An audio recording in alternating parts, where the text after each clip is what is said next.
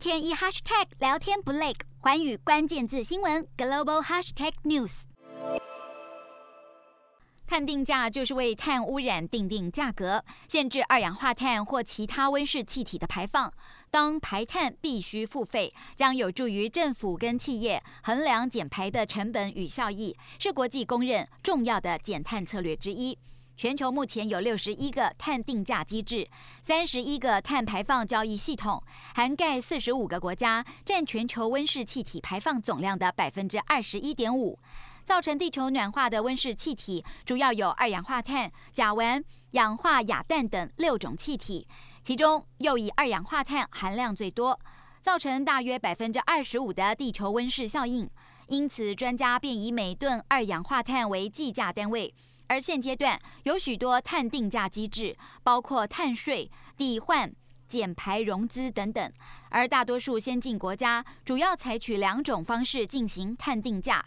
碳税和碳排放交易系统。所谓的碳税，目前最常见的排碳定价核心概念为使用者付费，由政府向产生碳排量的企业课税，税额则是由政府决定。北欧国家以瑞典最早实行，一九九一年就开始推动碳税政策。近几年，瑞士、日本、墨西哥等国也纷纷加入碳税行列。而欧盟也即将在二零二三年实施碳边境调整措施，也就是碳关税，要求钢铁、铝、水泥、化肥跟电力等五类产品也要标明生产过程的碳含量报告。另外一个则是碳交易，政府先依据国际公约承诺的减排目标，先定出碳排放权的上限。当企业制造产品产生的碳排放量超过分配额度，就要向有剩余配额的企业购买碳排放权。像是特斯拉在二零二一年靠碳权收入赚进十六亿美元。另外，造纸业、农林业也都可以透过造林种树换取碳权，也成为另一种碳商机。目前国际上约定的气候目标是全球气温上升在摄氏一点五到两度之内。